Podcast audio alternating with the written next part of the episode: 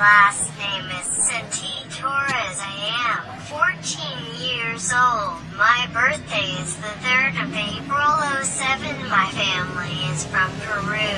Lima, I study in Las Terrazas School. My favorite subject is art and chemistry. I love it. I like dancing and music. My mom is Sandra and my sister is Almond. My mother's name Elizabeth Torres.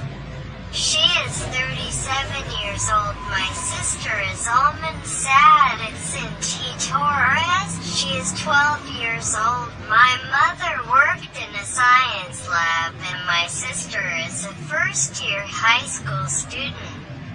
My dream is to be a professional and follow in my mother's footsteps and be a